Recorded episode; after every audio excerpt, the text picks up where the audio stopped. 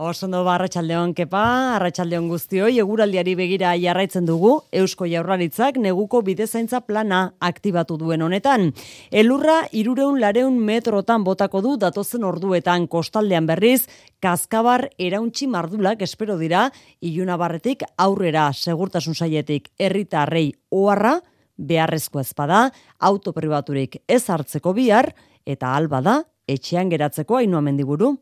Elurrak entzeko berreunda bost ibilgailu pres dituzte foru aldundiek segurtasun sailak zazpi garabiastun lanean jarri ditu, errepidean gurutzatuta gera daitezken kamioiak erretiratzeko eta herritarrei begira telefono harretan persona gehiago arituko dira lanean. Alerta laranja ezarri du esko jaurlaritzak elurragatik lareun metrotik gora botako baitu bihar. Kostaldean akaso zuritu dezake, baina arriskutsuena kaskabarra izango da. Iragarpena, Jos Antonio Aranda Euskalmeteko buruak. Bihar posible da elur pizka bat ikustea, eh? baina ez da orokorrean ez du botako.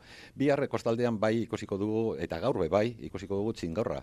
Segurtasun sailaren izenean, Rodrigo Gartzia sailburu ordeak eskaria herritarrei biharko. Ba, kontu uki eta etxean geratu, derrigorrezkoa espada etxetik ateratzea.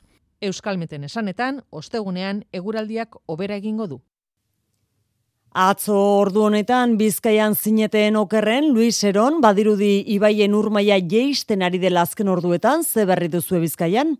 Arratsaldeon, bai, nabarmen hobera egin du egoerak Bizkaian bereziki hainbat lekutan gainezka eginda arazoak eragin dituzten butroe eta asoa ibaien arroetan. Edonala ere, ibaion egoeraren jarraipenari eusten diote badazpada ere. Kezka hori bai, bihar izan daiteken kaskabarra eta elur arriskuari begira. Hortaz, Bizkaiko foro aldundiak elurra kentzeko hogeita marri bilgaiu dauzka prest eta behar izan ezkero gehiago jarriko lituzke abian eta Bilbon bertan ere prest garbiketa ekipoak egoerak hala eskatzen badu gatza eta botatzeko bereziki hiribilduko arazo garaienetan hartzandan enekurin miraflores gainean E, zurbaran barrin edota otxarkoagako goiko aldean. Gipuzkoa merreiz aizeak eta itxasoak jo dute gogorren ekaitzagirren? Aize ufadek eta euriak eraginda berrogeita emeretzi intzidentzia izan dira denera gipuzkoan, batez ere errepidetara eroritako adarren bor eta bestelako objektuen ondorioz. Aizea dela eta donostian itxita gaur biharretan parkeak eta osteguner arte itxas pasea lekuak. Gros agirre miramonkaleak ere itxita jarraitzen du ordu honetan, goizaldean aizeak erortzeko zorian utzi duen aldamioak entzeko lanean ari dira beharginak. Datozen orduetarako, elurra eta eta kaskabarra aurre ikusten dira, horretarako prestatzen ari da batez ere Gipuzkoa barnealdea. Aixun arozena, araban berriz, biharkora begira. Bai, gaur askorik ez, baina etorriko denaren aurrean prestatzen ari da araba. Lehenengo elur malutak ere ikusi ditugu, gazteizen, baina gutxi euria, eguzkia, elur pixka bat, denetarik izan dugu. Ordu kritikoen akordea, gauean eta biharko espero dira, eta aurreikuspenen arabera hiriburua zurituta ikusiko dugu. Erakunde kabian jarri dituzte neguko programak, elurrak entzeko makinak prest, asko eta asko hiriburuan bertan, boste kaleak eta beste amaika gazteizen inguruko herrietan aritzeko, gatza ere bai, hogeita mabos puntu ezagunetan jarri dute, nahi duenak edo behar duenak erabiltzeko, eta udal baliabideak martxan, batez ere puntu nagusitzat hartzen diren horiek, erietxeak direla, edo ikastetxeetarako sarrerak, alik eta garbien izateko. Nafarroan dagoeneko Pirineotan ikusi dugu zuritua, baina iparraldean eta erdialdean elurraren zain daude horretarako dagoeneko aktibatuta dago babes zibileko planaren aurre larrialdi maia patxirigoien. Foru esekutiboa gomendatzen du datozen orduetan saiestea ezinbestekoa ezen errepideko edozein joan etorri bakarrik ez bidaiatzea eta garraio publikoari lehentasuna ematea. Amparo López Barne gaietarako zuzendaria. Pero es cierto que venimos de un invierno anormal, especialmente cálido, y nuestro comportamiento debe adaptarse a estas circunstancias. Badator, badator elurra eta badirudi gauerditik aurrera gainera botako duela Nafarroa erdialdean amar zentimetroko geruza pila daiteke zazpireun metrotik gora. Nafarroa iparraldean elurkota bosteun metrora jeitsiko litzateke amar zentimetroko metaketekin. Pirinioetako ibarretan berriz, zenbaitokitan orain arte botatakoaren gainean pausatuta, hogei zentimetro gehiago ere aise pila daitezke. Gaurkoan arazo gehien ala ere, Ipar Euskal Herrian izan da, bertan bera tren zerbitzuak, Baiona eta Endaia, eta Baiona eta Donibane garazia artean, eta mila eta irureun bizilagun argindarri gabe. Zein da une honetako egoera Mikel Jartza Endaian zuzenean? Ter konpainiak eguerdiko lehen orduan berreskuratu du normaltasuna eta dagoeneko martxan dira Baiona Endaia eta Baiona Donibane Garazi arteko orduz orduko tren zerbitzuak. Denboraldeak beste hainbat azpiegitura ere kaltetu ditu Ipar Euskal Herrian. Argindarri gabe geratu diren mila eta irureun etxe bizitzen arazoak konpontzen diardu enedi enpresak eta lapurdi kostaldean zein basen afarroan hainbat errepide itxi behar izan dituzte uoldeen ondorioz. Berriena Baionan Oksitaniako tolosara bidea bidean musero lesera irteteko a irurogeita lau autobidea itxita dago. Oinateko argindar mozketaz genuen galdera entzulen aldetik eta egin dugu guk ere egin beharreko galdera, jakin berri dugu, matxura baten ondorio dela, nain zausti? Bai, udaltzaingoak bai estatu digu, kaleko argiterian eta etxe bizitza partikularretan ez dagoela argindarrik eh, arratsaldeko zazpiak aldera geratu degratu dira e, indarri gabe e, galdetu die oinarri eta iberdularen partetik jaso duten erantzuna eta bueno ez dakitela ze gertatu den matxura baten ondorioz gertatu dela hau.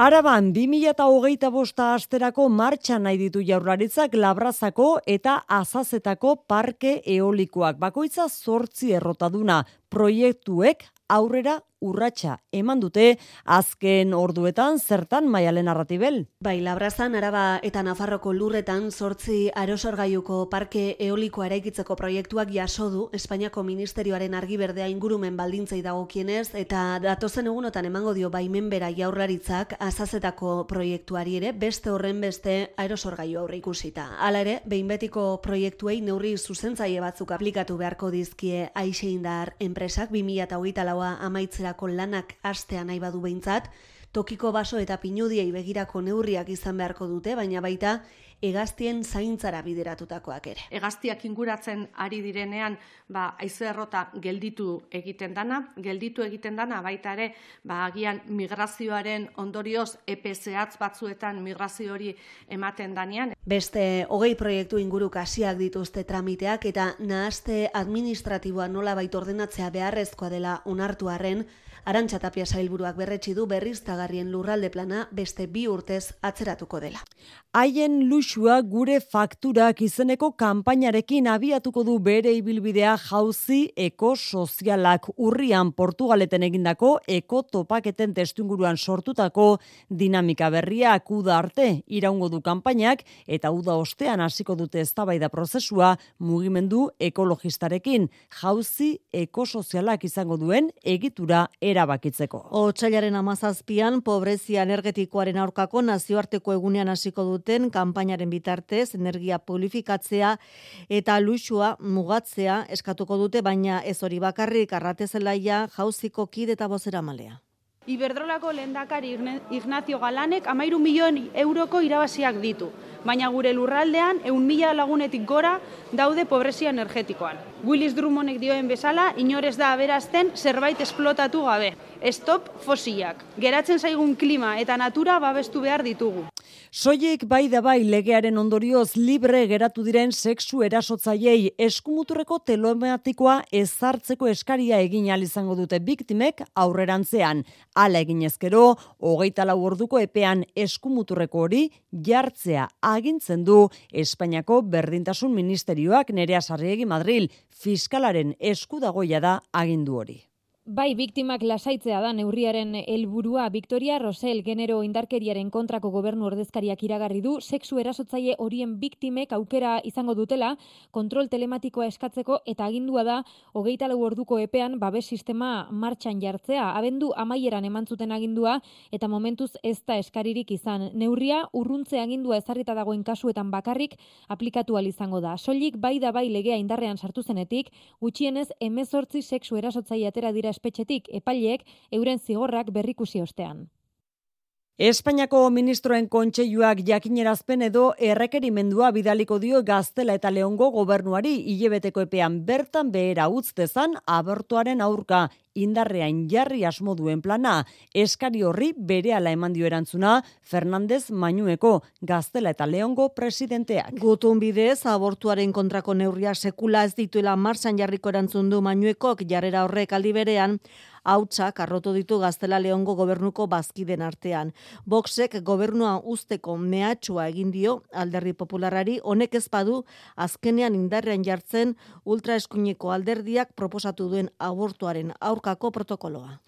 Politika alorrean berriz, Sergio Saias eta Carlos García Adanero UPNeko diputatu hoiak alderdi populararen siglekin aurkeztuko dira Nafarroan, udal eta foru hauteskundeetara. Zentro eskuineko hautagaitza bateratua sortzeko akordioa lortu dute gaur iruñean plataforma nabarrak eta alderdi popularrak baupeneren berme batzordeak agiria kaleratu berri du, saias eta adanerori eskatutz, uz diezaiotela euren kabuz UPNren afiliatu izateari. Donostialdeko esiko zerbitzu buruak eta osakidetzako arduradunak bihar elkartuko dira iritziak elkartrukatu eta Donostia ospitalean sortutako krisiari irtenbide bat bilatu nahian. Bilera horren bezperan Nafarrako gobernuko osasun arduradunak batzartu dira gaur medikuen sindikatuarekin. Mai gainean izan dituzte sindikatuek otsailerako deitu duten greba mugagabearen aldarrikapenak osasun bideko medikuei esklusibotasuna kentzeko aukera aztertu dute. Sare pribatuan lan egiteko aukera izan dezaten baina egun jasotzen duten gehigarriari uko egin gabe. Maria Txibite foru gobernuko lendakariak esan du argi eta garbi medikuen greba saiestearren foru gobernuak onartuko lukela esklusibotasuna kentzea que el planteamiento de eliminar la exclusividad en todo caso sería con el Uste dutxibitek aldaketak lagundu dezakela mediku eskasiaren arazoa arintzen. Eta gertakarien alorrean ana hainbat aipamen ditugu ertzaintzak berrogeita bost urteko emakume bat eta emezortzi urteko bi gazte atxilotu ditu sesta hon homizidio saiakera delitua leporatuta. E, pailaren aurretik pasa ondoren emakumea eta gazteetako bat espetxeratu dituzte antza denez atxilotutako emakumeak bere senarra hiltzea proposatu zion gazteetako bati dirutruke ezkonkidea armazuri zauritu zuten igaro den ostiralean biktimas biktimak ies egitea lortu zuen harin zaurituta. Igande goizean atarrabian berrogeita zortzi urteko gizonezkoa labanka da ziltzuen gaztearen bila ari da oraindik ere foru zaingoa bi egun pasa eta gero oraindik ere kasua sekretupean dago eta lekukoek deklaratutakoarekin ari dira bilak eta hori burutzen. Eta bien bitartean erzaintzak ikertzen jarraitzen du Bilbo Mungia Bizkaibus lineako gidari batek igande goizaldean jasandako erasoaren ingurukoak argitzeko oraindik ez da atxiloketarik egin baina Zoritutako gidaria sendatze bidean da, bere lankidek azaldu dutenez, gertatutakoa salatzeko eta autobus gidarien segurtasuna bermatzeko beste protesta alkarretaratze bat egingo dute bihar Bizkaigusen ardura duen Bizkaiko Foru Aldundiaren aurrean.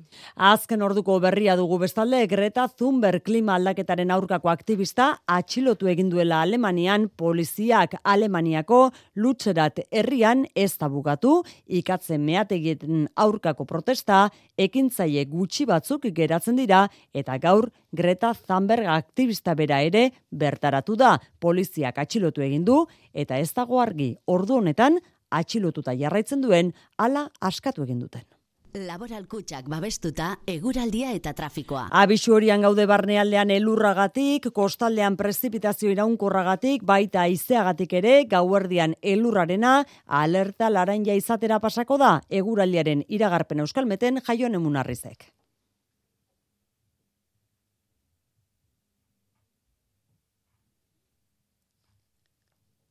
Jaione munarri zen eguraldi iragarpena eskuratu nahiko genuke, oraintxe eskura, hemen dugu. Egu beteko eguraldiarekin amaituko dugu eguna, elurra gero eta maia basuagoan egingo du eta gauean litekena da lareun metrora zuritzea, baina momenturen batean ekaitz ere muetan e, ba, maila basuagoan ere egin dezake. Hala, asteazkena, ba, negu gorriko eguraldiarekin e, dator, elurkota lareun edo bosteun metroren inguruan kokatuko da, baina tarteka berreun edo irureun metrora ere jeitxiliteke. Prezipitazioa ugariagoa izango da kantauri xurialdean, bertan tarteka zaparra da mardulak botako ditu eta trumoiek aitzak edozein lekutan jodezake eta txingorro ere botako du, baina batez ere ipar partean botako lituzke. Araba eta Nafarro erdi eta hegoaldean botatzen den guztia elurreta motako du eta elurrak paisaia zurituko du. Mendebaledo ipar mendebaldeko aizea indartxu biliko da eta kostaldeko aizelekoetan baliteke eun kilometro orduko abiadura gainditzea aize ufadek. Aize horrek gainera, giroa are gehiago mikaztuko du. Errepidetan atzoko hain egun lasaiagoa izan da gaurkoa, zein da uneko egoera? Arazo bakarra honetan Bilbon, azortzirako samameseko irteran autoba bidetik atera da, ez da inor zauritu, baina adi puntu horretan eta oroar leku guztietan urputzuak daude eta non nahi. Besterik ez aldetik, oiko orduan itzuliko da mezularia bihar, arratsaldeko zazpietan euskadirratian bihar arte, ondo izan. Zure etxea efizienteagoa izatea nahi duzu? Baina, nundik hasiko gara? Zer finantzak eta behar dugun? Ze subentzio dauden ikusi behar da? Inbertitu efizientzian, errazagoa da orain. Sartu birgaitzerakin.laboralkutxa.eu simulatzailean. Ezagutu eskura dituzun laguntza eta kenkari guztiak eta behar duzun finantzaketa. Laboralkutxa, bada beste modu bat. Mundua ezagutzeko urteak dira. Sentitzeko, elkarrekin bizitzeko, ikasteko urteak, konfiantzazko ingurune batean. Euskal Eskola Publikoa, elkarrekin azten. Aurre matrikula utxailaren amairutiko geita laura.